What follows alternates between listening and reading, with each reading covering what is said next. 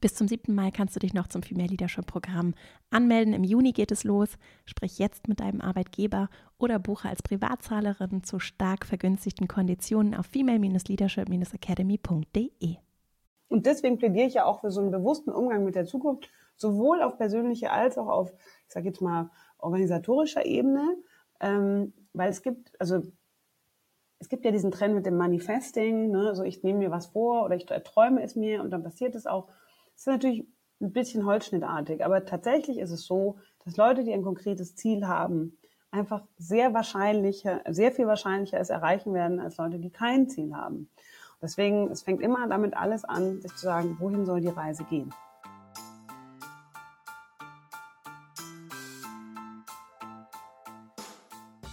Herzlich willkommen im Female Leadership Podcast. Mein Name ist Vera Strauch und ich bin Host hier im Podcast, in dem es darum geht, dass du deinen ganz eigenen Stil im Job und Leben findest und deinen Weg mutig und selbstbewusst gehst. In dieser Folge geht es um Zukunft, um Zukunftsgestaltung. Wie kann ich aktiv Einfluss nehmen? Welchen Einfluss habe ich? Was kann ich vielleicht auch gesellschaftlich beitragen? Wie kann ich auch die Hoffnung nicht verlieren, wenn ich vielleicht auch den Blick weite auf und in das in so bewegten politischen Zeiten. Darüber spreche ich mit meinem heutigen Gast, Florenz Gaub. Sie ist Sicherheitsexpertin, Politikwissenschaftlerin, Autorin, berät den Europäischen Rat in Zukunftsthemen und außerdem ist sie Forschungsdirektorin am Defense College der NATO in Rom. In ihrem gerade erschienenen Buch Zukunft, eine Bedienungsanleitung, zeigt sie anhand von Forschungsergebnissen aus Neurowissenschaften, Psychologie, Philosophie, wie wir uns die Zukunft vorstellen können, sie konstruieren und tatsächlich auch erschaffen. Das Buch soll die in bewegten Zeiten ja sehr nachvollziehbare Angst vor der Zukunft nehmen und uns an unsere eigene Kraft erinnern, selbst ins Gestalten zu kommen und etwas zu bewegen. Da ich freue mich riesig auf das Gespräch und wünsche dir jetzt ganz viel Freude hier beim Zuhören und dann legen wir gleich mal los. Herzlich willkommen im Podcast, liebe Frau Gaub. Ich freue mich riesig. Ich bin ganz beeindruckt von ihrem Werdegang und bei der Vorbereitung habe ich mich schon riesig gefreut. Und es ist ein, ja, ist ganz toll, dass Sie hier sind. Herzlich willkommen. Ja, ich freue mich auch da zu sein. Zukunft ist ja ein, ein großes Thema, so ein weites Feld. So, äh, wie sind Sie denn dazu gekommen? Mögen Sie ein bisschen von sich erzählen für alle, die Sie nicht kennen? Also, wo fange ich jetzt genau an? Ich meine, ich bin ein Mensch, das heißt, ich habe mich wie alle Menschen auch schon immer mit der Zukunft befasst. Ich hatte auch manchmal Träume, die dann später eingetreten sind, aber das würde ich jetzt nicht sagen, dass mich das alles zu dem Buch gebracht hat. Ähm, tatsächlich war es so, ich habe ähm, in meiner Arbeit zum Nahen Osten äh, mich viel befasst mit Krieg und Krieg ist per se, sage ich jetzt mal, eines der Gebiete, was Zukunftsforschung betrifft, was besonders schwer zu erschließen ist, weil es tritt meistens sehr überraschend ein und es hat halt mega Konsequenzen, existenzielle Konsequenzen. Das heißt, wenn man sich mit Konflikt befasst, dann befasst man sich automatisch auch mit Prävention. Also man will dem vorbeugen. Und dann ist der arabische Frühling passiert. Und das war natürlich das Event, was ganz viele eben nicht haben kommen sehen, hat eine Debatte ausgelöst eben zum Thema, wie kann man Dinge besser kommen sehen. Und nachdem dann der ägyptische Präsident Morsi gestürzt wurde, zwei Jahre später, haben mich viele Leute in der EU gefragt, was passiert jetzt, was passiert jetzt, was passiert jetzt? Und ich habe mir gedacht, hm, ich weiß es auch nicht genau, aber bestimmt gibt es eine Methode dazu, denn ich bin ja Wissenschaftlerin. Und die Methode habe ich dann entdeckt in der strategischen Vorausschau. Also eigentlich bin ich quasi über den Umweg des, der Konfliktforschung und des Nahen Ostens dazu gekommen.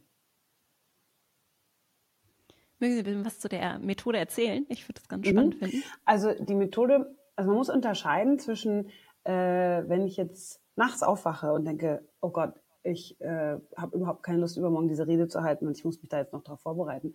Das ist nicht das Gleiche wie strategische Vorausschau oder konstru oder wenn man, also strategische Vorausschau nennt man das jetzt auf Regierungsebene, aber im Kleinen macht es jeder oder jede von uns auch, äh, oder nicht jeder oder jede, aber viele von uns machen das auch. Sie kennen vielleicht diese diese Tagebücher, die man kaufen kann. Am Jahresanfang setzt man sich hin und schreibt es mal auf. Das ist eigentlich ist es das Gleiche. Es ist in erster Linie eine, ein bewusster Schritt, dass man sagt, okay, ich nehme jetzt mal Zeit aus beim Tagesgeschehen und setze mich hin und denke mal konkret über die Zukunft nach.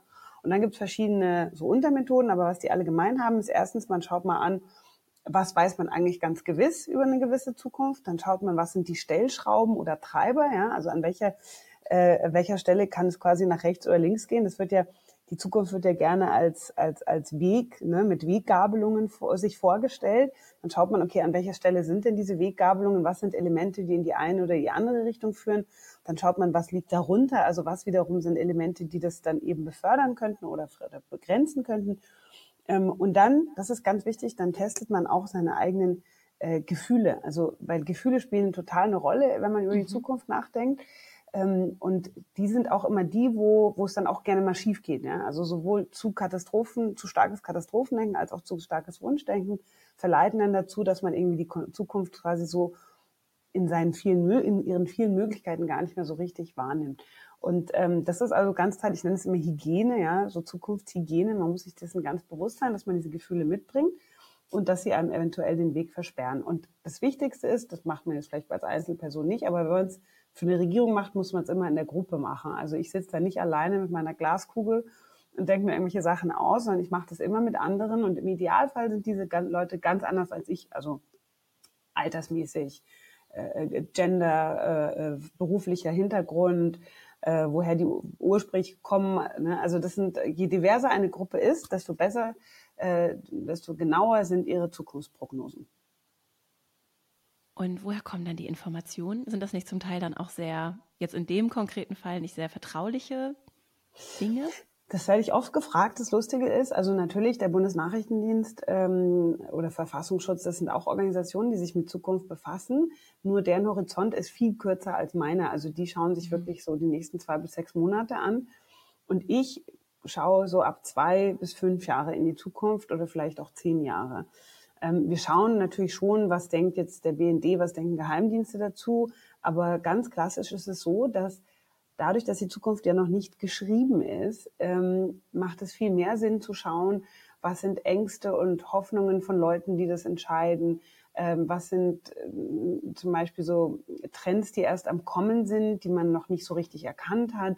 Da geht man dann so richtig mit der Taschenlampe quasi in die in eine Gesellschaft rein, in dunklen Ecken und schaut, ähm, okay, was, was passiert jetzt hier gerade, was noch gar nicht so wahrgenommen ist von der breiteren Bevölkerung. Also ich würde sagen, 90 Prozent der Daten, die wir verwenden, oder wir, wir machen auch Umfragen, wir, wir fragen einfach Leute äh, in Ländern, äh, die wir untersuchen, aber auch zu, zu Hause, ähm, ganz oft sind es Einschätzungen, die uns am meisten weiterhelfen und weniger dann so das top geheime Material.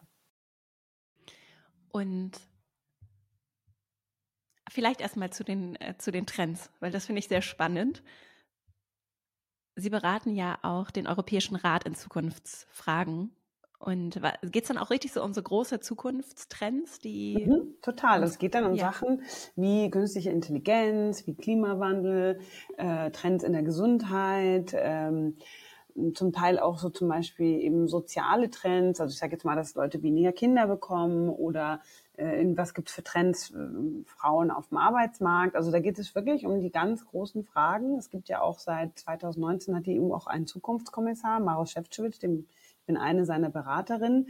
Ähm, also da würde ich schon sagen, dass die EU, klar, man kann immer alles besser machen, aber ich finde schon, dass die EU und in der von der Leyen-Kommission da echt Neuland beschritten hat und gesagt hat, okay, wir stellen hier die Zeit und die Ressource zur Verfügung, um mal wirklich Langzeit zu denken. Denn ganz klar ist, also alle Aus äh, Herausforderungen, die wir heute haben, sind langfristig. Also von der Leyen wird nicht innerhalb ihrer ersten, aber auch in ihrer zweiten Kommission, wenn sie eine bekommt, nicht äh, alle Probleme äh, abgearbeitet haben, die es am Anfang ihrer Kommission gab. Und das war früher ein bisschen anders. Da konnte ein, ein Kommissionspräsident schon sich vornehmen, okay, in vier bis fünf Jahren kann ich das und das alles erledigen. Von daher ist dieses Langzeitdenken durchaus erwünscht und ähm, ja, würde ich mir ehrlich gesagt auch ein bisschen mehr in Deutschland wissen. Das ist ja kein Geheim wünschen, das ist ja kein Geheimnis. Und ist ja auch für Organisationen, auch privatwirtschaftliche Organisationen, ein großes Spannungsverhältnis. Ne? Ich habe immer kurzfristige Ziele, Dinge, die kurzfristig, wie auch politisch kurzfristig incentiviert. Ich muss wiedergewählt werden oder mein Aufsichtsrat soll mich nicht absiegen, ne? im weitesten Sinne. Genau, Und, genau. Ne? Aber, aber, das, was daran so spannend ist, ist, dass es gibt nur gute Gründe, langfristig zu denken. Ne? Also mhm. zum Beispiel, wir wissen, es gibt Studien von McKinsey, die zeigen, dass je langfristiger ein Unternehmen denkt, desto, ähm, desto höher sind seine mittelfristigen Umsatzzahlen. Aber das Problem ist natürlich hier mittelfristig. Ne? Also wenn man was kurzfristiges will, dann ist man wieder Hamster im Rad, der sich schneller dreht. Aber also für Unternehmen ist es sinnvoll, es ist auch für Politiker sinnvoll, denn die meisten Bürger wünschen sich von ihren Regierungen, dass sie langfristiger denken. Ähm, also es gibt keinen einzigen Grund, es nicht zu machen. Der Hauptgrund ist, meistens werden die Menschen vom Tagesgeschirr einfach überrollt und denken dann, gut, das mache ich wann anders. Und das ist so wie mit den guten Vorsätzen, das macht man halt dann nie. Würde trotzdem noch mal kurz zu den Trends und dann gehen wir tiefer ja. rein in das, wie mache ich das denn mit der Zukunft. Was sind denn so die großen Top-Trends? Und KI wird wahrscheinlich dabei sein und da vielleicht so ein bisschen konkreter auch noch. Mhm. Also äh, es gibt verschiedene Arten von Trends. Man kann die danach bemessen, wie langfristig die sind und äh, wie umfassend die eine, eine, ja, eine Gruppe an Menschen betreffen. Ich sage jetzt mal, diese ganz großen Trends, die sich wie Gletscher ganz langsam bewegen und nicht unaufhaltbar sind, aber doch sehr schwer umzudrehen, das sind die sogenannten Megatrends. Da gehört natürlich der Klimawandel dazu. Da gehört auch ähm, die demografische Entwicklung dazu. Also zum Beispiel, dass es jetzt überall, also das globale Bevölkerungswachstum wird weitergehen, aber in Deutschland geht es in eine andere Richtung. Also bei uns wird die Bevölkerung eher weniger. Das sind zum Beispiel Trends, die sind so langsam, weil es einfach so lange dauert, jetzt zum Thema Demografie, dass jemand geboren wird äh, und dann, bis er auf den Arbeitsmarkt eintritt, dafür gehen halt 20 Jahre. Also das sind solche Trends, die, die kann man über lange Zeiträume beobachten, da hat man auch sehr viel Daten dazu. Ne? Also die zwei habe ich jetzt gerade schon genannt. Ähm, andere Daten dazu sind äh, Lebenserwartung, also nicht nur, äh, wie viele Menschen es gibt, sondern wie lange sie leben, äh, dass es immer mehr Menschen gibt, die ähm, äh, Mobiltelefon haben, die ihren Zugang zu Internet haben. Ne? Also das sind so diese ganzen Riesendaten, die Riesentrends.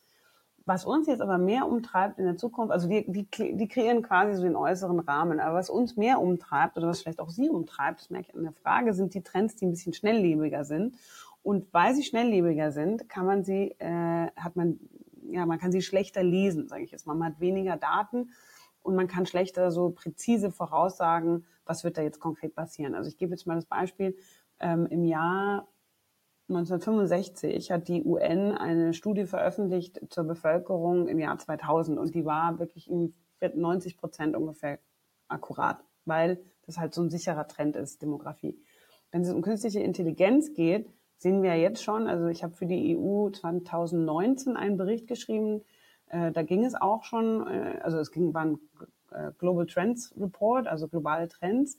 Da haben wir schon über KI gesprochen, aber wir hatten noch gar nicht so eine klare Vorstellung davon, wo genau sind dann die Probleme, jetzt aus regulatorischer Hinsicht, weil die EU ist natürlich eine, eine Organisation, die, die, die sowas gerne reguliert. Aber wir wussten auch nicht genau, was wird es denn in den nächsten fünf Jahren eigentlich geben an Innovationen in der Hinsicht. Ne? Und was wir jetzt sehen, ist, dass KI ist ja eigentlich ein Sammelbegriff, ein viel zu breiter Sammelbegriff für ganz viele verschiedene ähm, ja, innovative Technologien, die alles Mögliche können und nicht alles davon ist schlecht. Natürlich, wir denken in erster Linie an äh, alles, was jetzt auf staatlicher Ebene, zum Beispiel in China, wenn man mit künstlicher Intelligenz Menschen überwachen kann, Gesichtserkennung, äh, äh, solche Sachen, dieses äh, Social Credit System, ne, das ist das eine extreme Ende. Dann haben wir aber in der Mitte auch viel äh, Innovation, die jetzt eigentlich unser Leben einfach erleichtert. Ich sage jetzt mal Suchfunktion auf dem Handy und so, dass alle von uns freuen sich, dass es da einige Fortschritte gibt, weil es vielleicht, weiß ich nicht, einchecken am Flughafen schneller geht. Und dann, und das ist jetzt der andere Aspekt, der natürlich eine Organisation wie die EU umtreibt oder Regierung ist, wie wird es den Arbeitsmarkt verändern? Ne? Weil vieles davon verändert jetzt, also macht jetzt ihr und, ihr und mein Leben leichter, aber nimmt niemandem den Job weg. Zum Beispiel, dass meine App weiß, dass ich gerne Pizza esse und zwar ganz bestimmt von, ganz besonders von diesem Laden und findet dann die, einen Laden dieser Kette in meiner Umgebung. Aber wenn es eben zum Beispiel Jobs verdrängen könnte, äh, eben wie Journalismus, äh, wie Anwälte, äh, ne? Und dann ist die Frage, okay, wir verlieren diese Jobs, aber erstens ist das ein Problem, wenn ja, wo? Und zweitens, was machen diese Leute stattdessen? Wir wussten von der Trendanalyse, dass das passieren kann. Wir hatten aber einfach wegen der Geschwindigkeit keine Vorstellung davon, was, also vor vier Jahren jetzt, was kann KI genau äh, oder was wird es können und welche Jobs werden genau betroffen sein und vor allem, wie schnell werden Leute Jobs verlieren und wie schnell kann man die dann in andere Jobs quasi um, um disponieren. Das ist jetzt ein blödes Wort, aber ähm, und das ist zum Beispiel ein sehr herausfordernder Trend. Technologie hat ganz oft in der Zukunftsvorschau ähm, den Challenge, dass wir zwar wissen, wir haben eigentlich ziemlich oft eine genaue Vorstellung davon, was kommen wird, aber wir haben nicht so eine genaue Vorstellung davon, wie schnell es geht und äh, wie die Menschen dann damit umgehen. Ne? Also wollen die Menschen das dann, wollen sie es nicht, haben sie Angst davor? Ich habe das Gefühl, in Deutschland die Debatte zu KI ist in erster Linie negativ dominiert. Äh, natürlich aus all den Gründen, die ich gerade gesagt habe. Ähm, aber in anderen Fällen ist es auch andersrum. Also das ist äh, ein ganz interessanter Trendbereich. Und jetzt, also wenn ich jetzt diese Studie nochmal schreiben sollte, müsste, dann würde ich sagen, muss man es aufbrechen. Und also KI ist als Sammelbegriff viel zu breit, damit man es als Trend richtig verstehen kann, müsste man wahrscheinlich noch viel mehr weiter reingehen und sagen, okay, was für KIs gibt es eigentlich? Also welche sind jetzt die, die für uns am relevantesten sind und wer, und das ist jetzt der wichtigste Teil, wer kann was dazu tun? Also gibt es hier was, was wir regulieren müssen? Gibt es hier was, ähm, was wir verbieten müssen? Kann man auch machen. Äh, gibt es hier was, was wir sogar fördern wollen, weil es gut ist, zum Beispiel im Gesundheitsbereich? Also das muss man viel, viel kleinteiliger noch machen. Und das ist sowieso, glaube ich, in der, in der Zukunftsvorausschau, äh, in der strategischen Vorausschau oder Zukunftsarbeit grundsätzlich ist es so, man muss es so konkret wie möglich machen. Und selbst wenn man nicht alles 100 Prozent weiß, dann muss man trotzdem überall so, ne, so einen Platzhalter dann reinmachen. Okay, das weiß ich jetzt noch nicht konkret, aber ich muss es festhalten, dass ich das noch konkreter machen muss. Denn je genauer ich das Bild habe, wenn man so will, ist ja die Zukunft quasi ein Hologramm dessen, was dann tatsächlich ist. Das ist nie ein hundertprozentiges Bild, aber wir wollen so nah dran sein wie möglich und deswegen brauchen wir so viele Details wie möglich. Und jetzt, das finde ich nämlich spannend auch am Thema KI tatsächlich wann immer ich mich mit dem Thema beschäftige, ich komme, ich kriege da keinen Griff dran. Also mhm, ich mhm. kann es mir nicht vorstellen. Genau, weil es zu, äh, also wenn Sie da jetzt rangehen, das ist wahrscheinlich genauso, wenn Sie jetzt Klimawandel versuchen würden zu verstehen, Sie müssten sich einen konkreten Aspekt raussuchen und dann mhm. da in die Tiefe bohren, weil es als Sammelbegriff ist es zu breit. Also ich denke mhm. zum Beispiel bei Klimawandel empfehle ich den Leuten oft, Sie sollen vielleicht lieber recherchieren, was Klimawandel jetzt in Ihrem Stadtteil oder das so mhm. genau geht es noch gar nicht, aber in ihrer Stadt machen wird oder in ihrem Landkreis oder in ihrem Bundesland, anstatt jetzt Klimawandel auf globaler Ebene zu verstehen, weil es ist zu groß und zu viel. Also mhm. Also dafür haben wir einfach die mentale Kapazität nicht. Und bei KI würde ich auch sagen, suchen Sie sich halt einen Bereich raus, der Sie besonders interessiert, weiß ich nicht, jetzt zum Beispiel Journalismus oder Recht, und dann gehen Sie da in die Tiefe. Aber Sie werden, mhm. es wird, wird schwer sein, alles auf einmal zu verstehen. Und noch eine Frage dazu. Das ist kein KI-Podcast, aber ja. jetzt habe ich jemanden. Und zwar, ich habe von der Zeit mal, das ist so ein New York Times Podcast von so einem Silicon Valley Journalisten, der, jetzt komme ich gerade nicht auf seinen Namen, der kommt mir vielleicht noch, den würde ich noch mal verlinken in den Show Notes. Mhm. Und der hat geschildert, welche Menschen diese es wird ja vor allem im Silicon Valley viel Code geschrieben und KI ins Leben gebracht irgendwie so oder ins Tun gebracht und wie wenig divers diese Gruppe der Menschen ist, die das gestalten, wie wenig reguliert das auch ist und wie unklar dem Großteil der Bevölkerung und auch vielleicht den Menschen, die regulieren sollten, eigentlich ist, was da gerade passiert. Und dann ist ja die Dynamik auch, dass, dass das System sich selbst lehrt und entwickelt und dann auch frei darin ist, wie in welche Richtung sich das entwickeln kann und eine Eigendynamik entwickelt. So und das. Also das ist auf jeden Fall, das ist super interessant, weil ähm, gerade Stichwort Diversität. Ähm, KI tut sich total schwer, ähm, überall da, wo es, also jetzt zum Beispiel in der Polizeiarbeit, äh, repliziert die KI halt die Vorurteile der Leute, äh, die sie programmiert haben. Äh, und zwar jetzt geht es nicht nur, ich sage jetzt mal, gegen Minderheiten, sondern äh, wenn es um KI jetzt nicht in der Polizeiarbeit, in Gesundheit geht zum Beispiel, ist es ja dezidiert immer pro Männer, ja. Also die Daten, die da erhoben werden oder die Daten, die gefüttert werden, das ist natürlich eine Verlängerung eines existierenden Systems, sind dann irgendwie äh, männlich dominiert und dabei sind Frauen ja keine kleinen Männer, sondern dann Frauen. Also da gibt es ganz, ganz extrem viele Löcher, die zu stopfen sind ich würde sagen, in vielerlei Orten ist das Bewusstsein dafür gerade am Wachsen. Vielleicht jetzt nicht in der allgemeinen Bevölkerung, aber ich habe das Gefühl bei den Entscheidungsträgern und auch bei den äh, äh, Unternehmen selbst. Ähm, dann haben wir natürlich auch, was ich auch interessant finde, ein Akzeptanzproblem. Also in Europa wollen viele Leute KI einfach nicht. Und zwar nicht nur jetzt, weil es ihnen vielleicht Jobs wegnimmt, sondern weil da gibt es so einen, ja, so einen sozialen Widerstand gegen etwas, was natürlich, also gerade in Deutschland hat man immer besonders große Sensibilität gegen alles, was repressiv sein könnte, ähm, was zu viele Daten erhebt von Menschen. Ähm, also von daher denke ich, es hängt ja auch von uns ab, inwieweit KI jetzt in unser Leben reingelassen wird. Und eben Stichwort Regulierung. Also die EU sind jetzt, die waren jetzt die ersten global auf der Welt, die KI angefangen haben zu regulieren. Dieses Jahr gibt es ein, ein, großes, ein großes Dokument dazu. Ähm, und die äh, limitieren eben zum Beispiel die Verwendung von KI in der Polizeiarbeit europaweit. Also oder so quasi auf Null. Also man kann in seinen Datenbasen suchen, aber man darf es nicht verwenden zur Gesichtserkennung oder ne, so Minority Report, ähm, Predictive Policing, das darf man alles nicht. Also und wir hoffen halt, dass, weil die EU insgesamt so ein ähm, man nennt das die normative Macht hat. Also sprich, sie sind die Ersten, die dann ein Gesetz erlassen und damit kreieren sie den Standard, dass es sich halt auch auswirken wird auf andere Bereiche der Welt, also jetzt sowohl äh, äh die USA, aber natürlich auch Asien, schauen wir natürlich ganz stark auf China und andere Leute, Lateinamerika, Afrika und so. Also das ist jetzt die große Hoffnung, dass wir damit erstmal einen Standard kreiert haben. Der kann natürlich noch nicht alle Lücken füllen, aber er setzt doch die Grenzen ganz klar, wo man sie nicht einsetzen darf. Und die Hoffnung ist dann, dass das andere einlädt, das auch so zu tun? Naja, mm, das ist die Hoffnung, aber man kann natürlich noch einen Schritt weitergehen. Bisher ist es noch nicht so, aber die EU kann natürlich durchaus, dadurch, dass es ein, dass wir als EU-Mitglieder so ein riesiger Wirtschaftsblock sind, können wir ähm, diese Wirtschaftsmacht auch nutzen, um halt entweder nicht mehr zu handeln mit Staaten, die KI zum Beispiel auf eine Art verwenden, wie wir das nicht wollen. Entweder um Produkte herzustellen und dann sind die kompetitiver als unsere äh, oder halt, weil sie sie auch in der Polizeiarbeit verwenden oder anderweitig gegen Menschenrechte. Das ist bisher nicht passiert, aber darüber redet man schon. Und das geht ja auch zum Klimawandel, ist es ja auch so, dass wir als EU unsere Wirtschaftsmacht durchaus nutzen können, um zu sagen, okay, wenn ihr nicht unserem Standard folgt. Hier ein Thema ist zum Beispiel soziale Standards. Die EU ähm, macht das zunehmend, dass sie ähm, ähm, äh, mini, minimale Menschenrechte durchsetzt in, äh, in der Arbeitswelt in Ländern, mit denen es, mit denen die EU handelt, ne? und sagt, okay, Produkte, die so hergestellt wurden, die dürfen halt bei uns nicht, äh, nicht importiert werden. Also das ist durchaus, ich würde sagen, nicht nur eine Hoffnung, sondern da gibt es auch Anlass dazu zu denken, dass das funktionieren kann.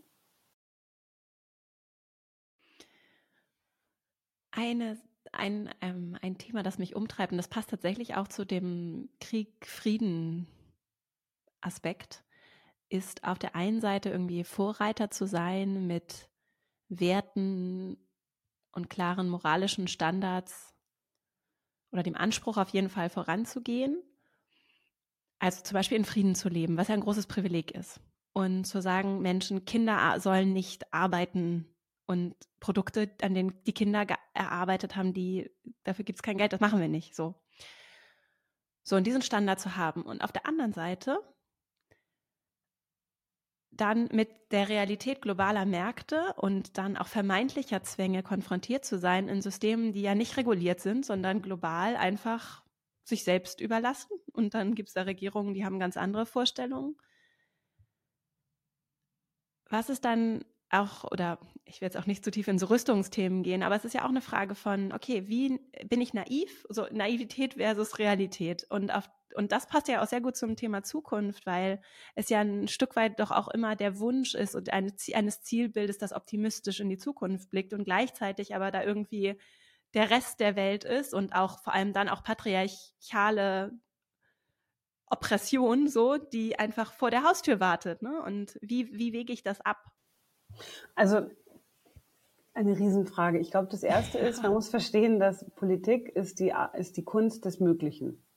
Und ähm, manche nennen es dann Realismus, aber ich denke eher, es tatsächlich es ist die Kunst herauszufinden, einerseits, was ist möglich, was kann ich jetzt umsetzen von dem, was mir wichtig ist, wo kann ich vorübergehend Konzessionen machen aber es immer im Blick behalten, dass ich das, dass ich das zu einem späteren Zeitpunkt auch noch angehen kann. Also ich glaube, dass ich würde nicht sagen, dass es naiv ist, das alles zu wollen. Ich glaube im Gegensatz, im Gegenteil, man muss so hehre Ziele haben. In meinem Buch nenne ich das Utopien, ähm, um überhaupt zu wissen, was man besser machen will.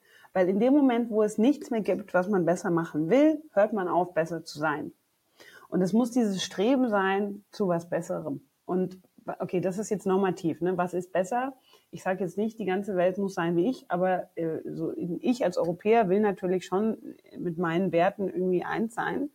Ähm, und da glaube ich, da gibt es tatsächlich schon so einen, einen sehr bewussten, ein sehr bewusstes Denken eigentlich fast überall in der EU, dass die Leute sagen, okay, ähm, wir wollen einerseits das, ich meine auch, auch jetzt gerade auf EU-Ebene, also Europa ist ja so, sind, wir sind die größten äh, ähm, Geber von Entwicklungshilfe, jetzt sowohl als EU als auch die EU-Mitgliedstaaten. Ähm, also es ist einfach ein Fakt, dass es auch extrem viel besser geworden ist auf der Welt. Auch deshalb, nicht nur deshalb, aber auch deshalb, sei es jetzt äh, hier äh, Hungersnöte, diese, als ich groß wurde in den 80er Jahren, da gab es regelmäßig diese ganz schrecklichen Hungersnöte im Fernsehen, Äthiopien. Das, das kennen wir eigentlich gar nicht mehr. Ne? Also auch sogar zum Anfang des Ukraine-Krieges, wo alle gesagt haben, okay, jetzt kommt diese riesige Hungersnot. Und wir haben es geschafft, im Griff zu behalten. Also man muss ab und zu auch mal zurückschauen und sagen, was haben wir eigentlich alles schon erreicht? damit man dann auch wieder mutiger nach vorne schauen kann, sagen kann, okay, ich weiß, dass ich das alles kann, also kann ich auch noch was anderes.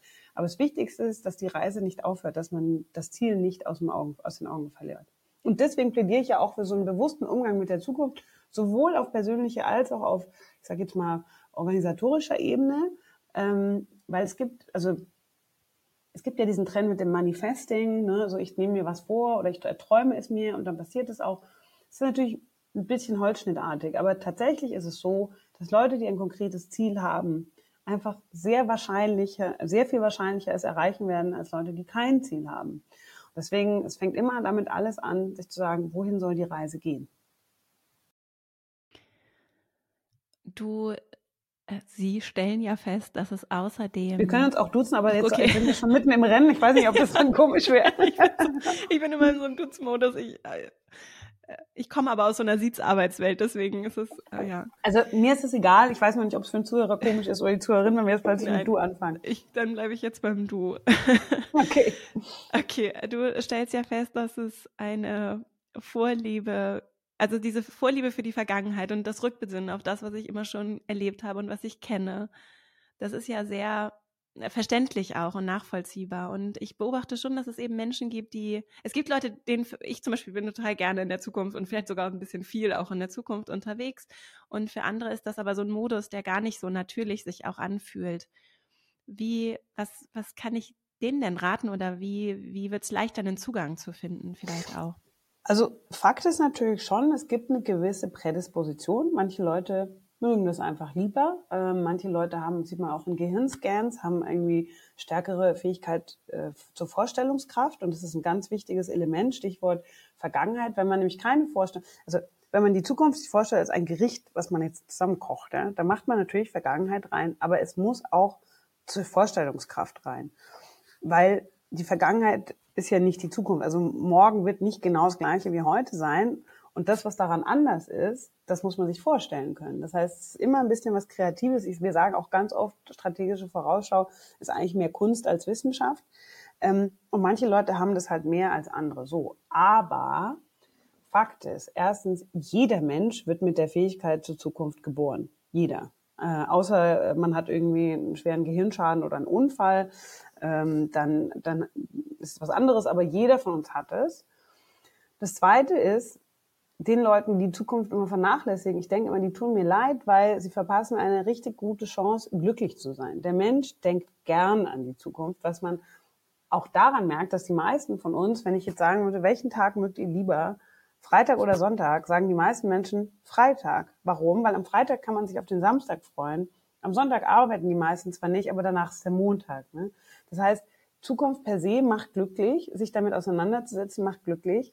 Ähm, den Leuten, die das vernachlässigen, würde ich in erster Linie eben das sagen. Lasst diese Chance euch nicht entgehen. Nicht nur macht es euch glücklich, ähm, es gibt euch mehr, auch mehr Kontrolle über euer Leben. Egal wie klein diese Kontrolle ist. Ne? Ich glaube, die Leute denken immer, uh, ich kann nicht an die Zukunft denken, weil ich kann den Klimawandel nicht beeinflussen. Naja, nicht du alleine wirst ihn beenden können, aber du kannst schon was beitragen. Ne? Also man kann es nicht sagen, wenn ich, das ist ein bisschen Ego, finde ich eigentlich, zu sagen, wenn ich nicht das Ganze machen kann, dann will ich es gar nicht machen. Aber was ich, wozu ich ermuntern würde, ist tatsächlich, ähm, für viele hakt es an der Vorstellungskraft und also das ist jetzt ein bisschen, ähm, bisschen Instagram-Psychologie, aber groß zu träumen und sich zu erlauben, sich vorzustellen, was, was, wenn ich jetzt wirklich in den wildesten Träumen, wenn es jetzt gar keine Grenzen gäbe, was würde ich mir wünschen von der Zukunft. Ne? Und dann, also wenn man das mal versucht, dann, dann, dann wirst du auch sehen, wird es viele Leute geben, die sagen, oh, das geht gar nicht, das will ich gar nicht erst versuchen, weil das macht fast Angst, sich das überhaupt vorzustellen und dann ist es gleich wieder weg. Aber das ist der erste Schritt und zu sagen, okay, aber versuche es trotzdem mal und dann schauen wir uns das Bild an und dann kann man ja immer noch realistisch ein bisschen runterbrechen, ja. Also was weiß ich, als ich angefangen habe mit Surfen, äh, dachte ich mir, ich will ein super Surfer werden und dann habe ich halt mal irgendwann runterkorrigiert und gesagt, ich will in erster Linie Spaß haben dabei, aber ich bin immer noch ein Surfer.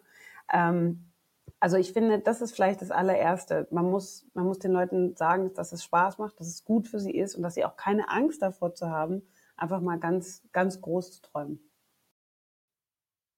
Wenn es um ganz konkret um die Einflussnahme auch politisch geht, ne? Weil das, also was kann ich beitragen, ist ja dann so eine Frage, wenn es in die Zukunft geht. Und das eine ist dann für mich und mein Leben, das, was ich mir so erlaube zu träumen und das, was dann auch mit all den Sachzwängen, die da sind, umsetzbar und machbar ist. Und das andere ist, dass dann ja immer noch der Rest der Welt ist und zum Beispiel dann das Klima. So und was, was können wir konkret tun? Ja, wir können wählen. So. Wo ist dann noch also, Wirksamkeit? Was, was gibt's noch? Genau. Also erstens, ähm, wir leben tatsächlich in den bestmöglichen Umständen für Einflussnahme, ne? weil wir leben in einer Demokratie und in, auch in einer Demokratie, in der, also in einer echten Demokratie, in der viel Veränderung möglich ist, wenn man das will. Und es gibt natürlich nicht nur Wählen, es gibt ja auch Demonstrieren, äh, kann man jetzt viel darüber diskutieren, über Klimakleber, aber Fakt ist, dass Leute, die demonstrieren, zeigt ganz deutlich äh, die, die Daten, die sind danach glücklicher. Ja? Warum? Weil sie was getan haben. Die haben sich eingesetzt für etwas, können sich zumindest in den Spiegel schauen und sagen, ich bin kein Opfer der Zukunft, ich habe zu ihr beigetragen. Ähm, okay, jetzt bei Klimawandel konkret gibt es natürlich also eine ganze Serie an Sachen. Jetzt hier äh, gibt es ja auch von IPCC, äh, gibt es ja auch die Studie dazu, wie jetzt ähm, Wandel des Lebensstils, äh, wie unglaublich das auch beitragen kann. Wird das das alleine den Klimawandel verändern, aufhalten? Nein, aber das spielt schon eine Rolle, ob ich Fahrrad fahre oder Auto und ob ich Fleisch esse oder nicht und so weiter. Also das sind alles Entscheidungen, die kann jeder für sich treffen äh, und muss er auch nicht wählen gehen dafür oder demonstrieren. Das ist jetzt ein Beispiel, aber es gibt natürlich auch viele andere Beispiele. Ähm, Sage ich jetzt mal, ähm, also was, was ich spannend finde, ist Thema mh, hm, Migration oder KI. Ne? Also Themen, wo die Leute diffus Angst bekommen, aber eigentlich dann sich, sollte man sich auf das konzentrieren, was man beeinflussen kann. Kann ich jetzt als Florence Migration beeinflussen in eine oder andere Richtung? Kaum und ich bin jetzt schon in der Branche, sage ich jetzt mal, dann kann ich mich aber damit auseinandersetzen, was bedeutet es für mich? Ehrlich gesagt, für mich bedeutet es nichts. Also es hat für mich jetzt macht jetzt keinen Unterschied in meinem Stadtteil, da wo ich lebe. Ähm, ich kann dazu eine Meinung haben, aber ich muss nichts dazu tun. Das ist dann immer so das Gefühl, bin ich dem hilflos ausgeliefert? Ja oder nein? Aber andererseits ist es überhaupt relevant. Also eigentlich ist es für Politiker relevant, für, für andere Leute ist es relevant, aber für mich jetzt nicht. Also ich muss nicht über jedes Stöckchen springen, was mir hingehalten wird. Also jetzt nicht ich, Florence, sondern äh, man, man wird bombardiert mit Nachrichten und man muss sich schon überlegen, welche von diesen lasse ich jetzt rein in meine Zukunft, in meine Überlegungen.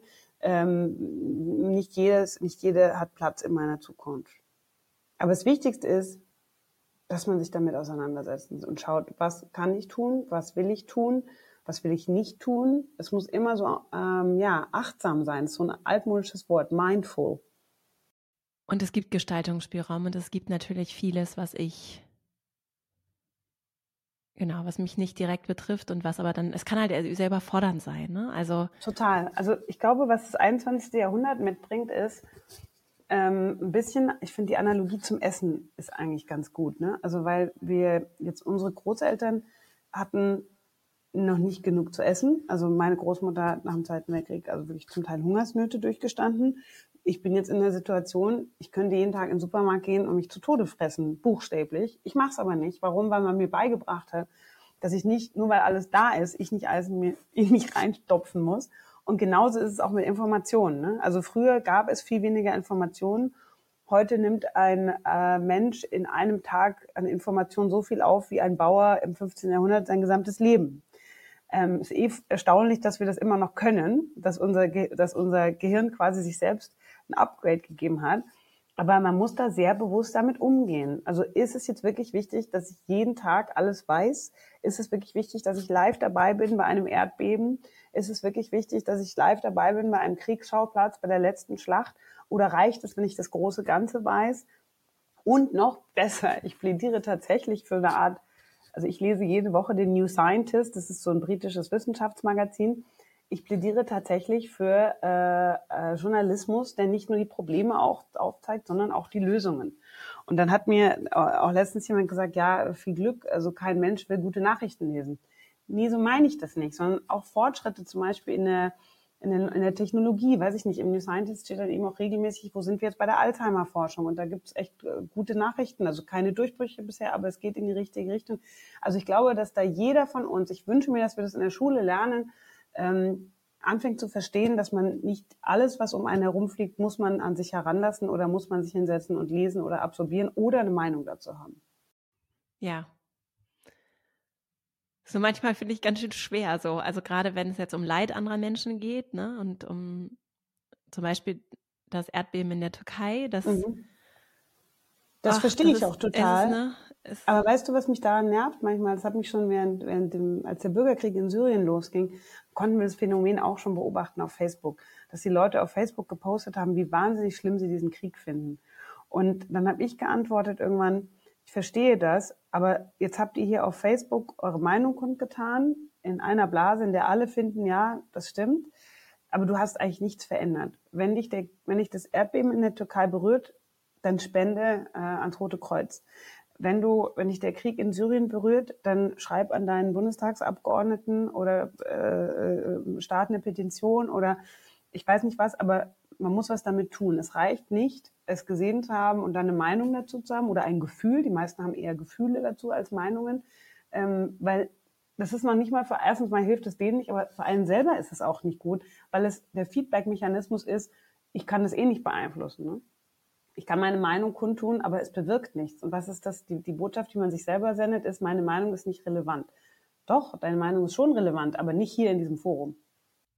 Und da ist ja Social Media äh, oder das, das, was da vermittelt wird, ja ein bisschen schwierig tatsächlich, weil es jetzt, wenn du so eine kleine Öffentlichkeit, ich habe zum Beispiel so eine winzige, wirklich um eine Large Scale, so eine winzige Öffentlichkeit und trotzdem so ein latentes Spannungsverhältnis aus, naja, okay, wenn ich nicht im Nahen Osten passieren die ganze Zeit krasse Ungerechtigkeiten, so, die mich auch persönlich berühren und so was teile ich und was nicht, worauf mache ich aufmerksam, worauf nicht, weil Aufmerksamkeit bedeutet, dass das äh, nicht nur, dass da dann gespendet wird, damit akut Opfern da eines Erdbebens zum Beispiel geholfen wird, sondern auch Freiheit, äh, Aufmerksamkeit bedeutet auch Sicherheit für Menschen.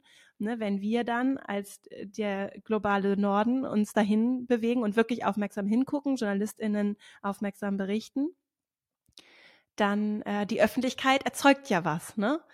Und das finde ich so, das, das finde ich dann ein bisschen schwierig manchmal, weil ich mich dann, oder beziehungsweise andersrum formuliert, da ist, glaube ich, diese Hygiene und die Klarheit darüber, wo bewirkt es wirklich was und wo ist es vielleicht sinnvoll und passt dann auch zu der Öffentlichkeit, die ich habe, weil ich eben informiert, mir eine Meinung habe bilden können und die Zeitressourcen dafür aufgewandt habe und dann wirklich das auch aus dieser Wirksamkeit heraus tue, dass ich es vielleicht auch mit einem konkreten Aufruf oder was auch immer verbinde oder eine Petition teile. Ne?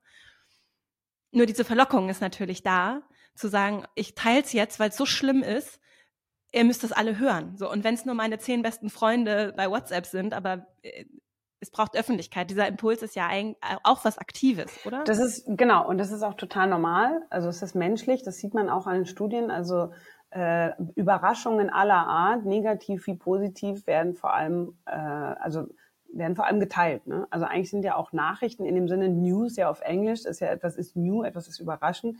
Oder auch der Überraschungswert bei Nachrichten führt dann auch eher dazu, dass sie, dass man darüber spricht. Ähm, das hat auch eine soziale Funktion, ne? dass man mit seinen Menschen etwas teilt.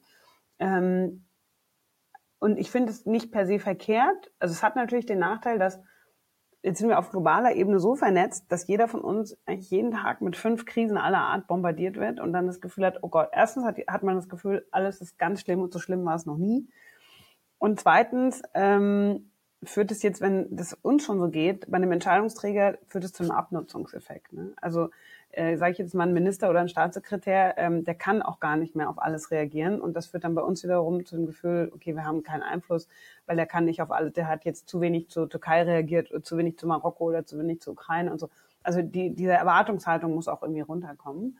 Aber ich glaube tatsächlich, alles, was die Zukunft betrifft, äh, äh, endet immer wieder mit dem Punkt, okay, aber was hat man dazu konkret getan? Und zwar jetzt nicht nur darüber gesprochen und es geteilt, denn Fakt ist, also äh, in, in vielen Fällen führt erhöhte Aufmerksamkeit ähm, eben nicht zu einer Veränderung der Politik.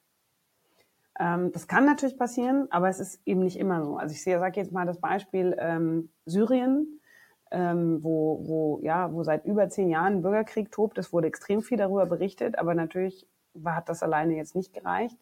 Da muss ich jetzt auch ehrlich sagen, ist ein bisschen ein besonderer Fall, weil ich glaube jetzt nicht, dass, also außer es hätte da riesen Demos gegeben in Deutschland irgendwie, dass die Bundesregierung da irgendwie militärisch eingreift, glaube ich auch nicht, dass das in unserem Fall alles verändert hätte. Aber Fakt ist, dass Aufmerksamkeit alleine eben nicht immer was verändert, sondern meistens muss noch was anderes dahinter kommen. Ich würde gerne zum Abschluss nochmal über das Thema Hoffnung sprechen, so, weil äh, ich mir vorstellen könnte, dass der Blick in die Zukunft oder auch überhaupt Zukunftsforschung. Ich habe auch schon mit sehr hoffnungslosen ZukunftsforscherInnen gesprochen. und äh, ja, wirklich, ähm, weil, aber ich kann, finde das sehr nachvollziehbar, weil, weil natürlich, wenn es zum Beispiel um Klima geht, dann ist, sind da einfach so Szenarien, die sind einfach nicht sehr hoffnungsfördernd. Hast du Tipps für alle jetzt nicht nur für das große Ganze, sondern auch natürlich, also ich glaube, es gilt ja auch genauso fürs Persönliche, wenn ich gerade in einer schwierigen Situation bin. Wie, wie, was, wie gehst du mit der Hoffnung für dich um vielleicht? Also ich glaube, ultimativ kommen wir ja dann auch immer wieder an den Punkt, äh, wir sind erwachsene Menschen, wir sind, jeder ist für sich selbst verantwortlich und jeder ist dazu, dafür verantwortlich, seine Emotionen zu regulieren. Und wenn ich in die Hoffnungslosigkeit abrutsche, dann habe ich also auf jeden Fall schon mal was nicht richtig gemacht, weil dann habe ich an irgendeiner Stelle mal nicht Stopp gesagt. Ich will jetzt nicht den Zukunftsforschern das unterstellen, aber ich, ich rede jetzt nur von mir. In meinem Fall ist es so, dass ich ganz genau weiß, okay, stopp, jetzt hier brauche ich eine Pause und ich muss jetzt auch einfach mal nicht die Zukunftsforscherin sein und ich muss jetzt irgendwie nicht seriöse Politik machen, sondern ich muss vielleicht einmal mit meiner Nichte ins Freibad gehen und Quatsch machen, ähm, weil am Ende des Tages ist keiner von uns alleine für die Zukunft verantwortlich und keiner von uns trägt es alleine auf seinen Schultern. Man kann auch mal zwei Tage oder vielleicht zwei Monate oder manche nehmen auch noch länger eine Auszeit äh, von dem Ganzen und sagen, okay, ich brauche jetzt mal, ich brauche jetzt mal einen Break und ich komme dann wieder, wenn es mir besser geht. Also ich glaube, das ist total wichtig, gerade wenn man sich mit so negativen Themen beschäftigt, dass man dann genau auf sich selber hört. Und das ist ja eben die, ja, ich glaube eigentlich die Essenz des Erwachsenseins ist, ist, sich selber zu managen, zu wissen, in welchem emotionalen Zustand bin ich jetzt eigentlich und was kann ich dafür tun, dass es wieder in eine stabile Seitenlage kommt. Ähm, das zweite ist, was mir immer Hoffnung gibt, ist ähm, mit älteren Menschen reden und vor allem mit Menschen, die aus Kulturkreisen kommen, die es ungleich schwieriger hatten als ich. Ähm, weil das gibt so eine Perspektive, äh, wenn man sich mal unterhält, ich sage jetzt mal, mit einem 75-jährigen Iraker, ne, der so viel Krieg erlebt hat und so viel Leiden und dann da immer noch sitzen kann und, und, und was weitergeben kann und nicht depressiv ist, weil übrigens, je älter Menschen werden, desto optimistischer werden sie. Also das ist auch so, ein, so eine sehr starke Verzerrung unserer Gesellschaft, dass alte Menschen irgendwie arm und traurig und allein sind. Äh, die meisten Menschen, die ähm, arm und traurig und allein sind in unserer Gesellschaft, sind die jungen Menschen, nicht die Älteren.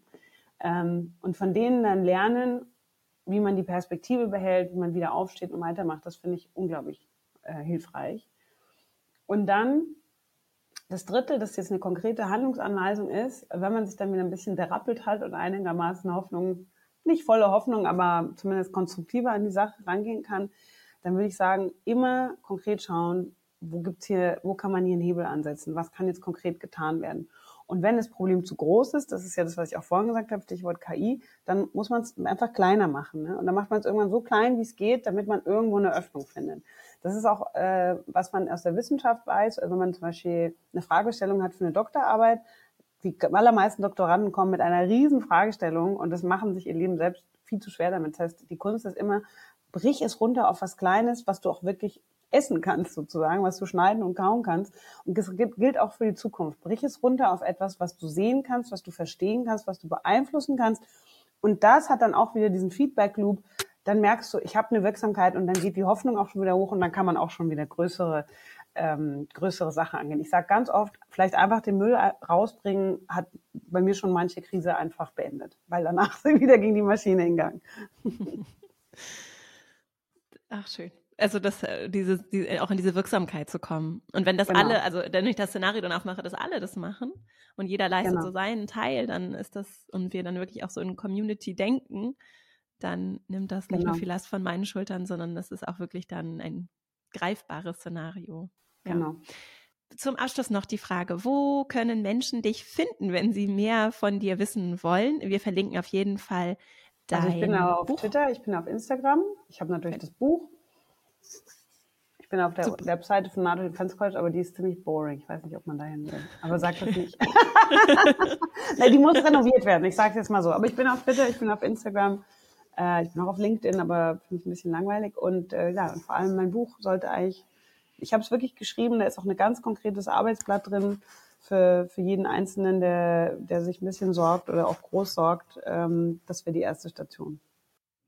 Zukunft eine Bedienungsanleitung heißt das Buch. Wir verlinken es auch in den Show Notes und weil hier so viele Leute lesen und nicht nur begeistert mit Sicherheit ähm, auf dein Buch reagieren, sondern auch so interessiert sind an Buchtipps, hast du vielleicht so ein Buch, das du besonders gerne verschenkst? Ja?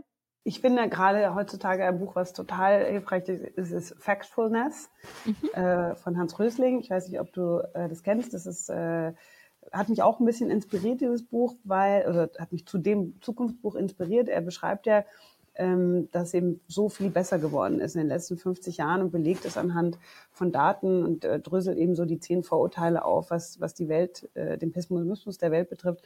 Das würde ich auf jeden Fall immer empfehlen. Schön, das verlinken wir auch. Und ich äh, danke dir sehr für dieses äh, wirklich schöne Gespräch und ich nehme ganz viel mit und alles Gute. Danke gleichfalls. Ich hoffe sehr, dass der Podcast, dieses Gespräch dir gut gefallen hat, du für dich ordentlich was mitnehmen kannst für deine Zukunftsplanung persönlich, aber vielleicht auch, wenn du dieses Spannungsgefühl, das mich auf jeden Fall sehr umtreibt, auch erlebst, nämlich zwischen ich selbst für mich und meinen Einfluss und gleichzeitig aber auch all das Große, was da so in der Welt passiert und vor allem auch in der Zukunft dieser Welt passiert und vielleicht hast du ein bisschen Optimismus, aber auch konkrete Ansätze mitgenommen aus diesem Gespräch mit Florence darüber, was da so möglich ist und wie wir vielleicht auch in diese, sie hat es ja Hygiene genannt, finden können für uns, um gut für uns zu sorgen und gleichzeitig aber auch nicht auszublenden, was da alles im großen Ganzen passiert und welchen Beitrag wir für uns dazu leisten können. Und in diesem Sinne das nehme ich auf jeden Fall mit. Du findest die Links zu den Themen, über die wir gesprochen haben, beziehungsweise zu Büchern und auch zu Florence in den, in den Show Notes und bist auch herzlich eingeladen. Es gibt ja nicht nur den Podcast, sondern eben auch das Video hier bei YouTube. Gerne zu kommentieren, dein, deine Erfahrungen, Geschichten, aber auch Fragen und Wünsche, vielleicht auch für Themen hier im Podcast in den Kommentaren bei YouTube zu hinterlassen, gerne auch zu liken und zu abonnieren. und ich freue mich natürlich auch mal riesig über Podcast-Empfehlungen, Weiterempfehlungen dieser Folge vielleicht auch oder des Podcasts insgesamt und über, äh, über Bewertungen, damit der Podcast die Leute erreichen kann, für die er gemacht wird. In diesem Sinne, vielen Dank fürs Zuhören. Eine richtig schöne Woche. Ich freue mich, wenn wir uns nächste Woche wieder hören. Bis dahin und alles Liebe für dich, Vera.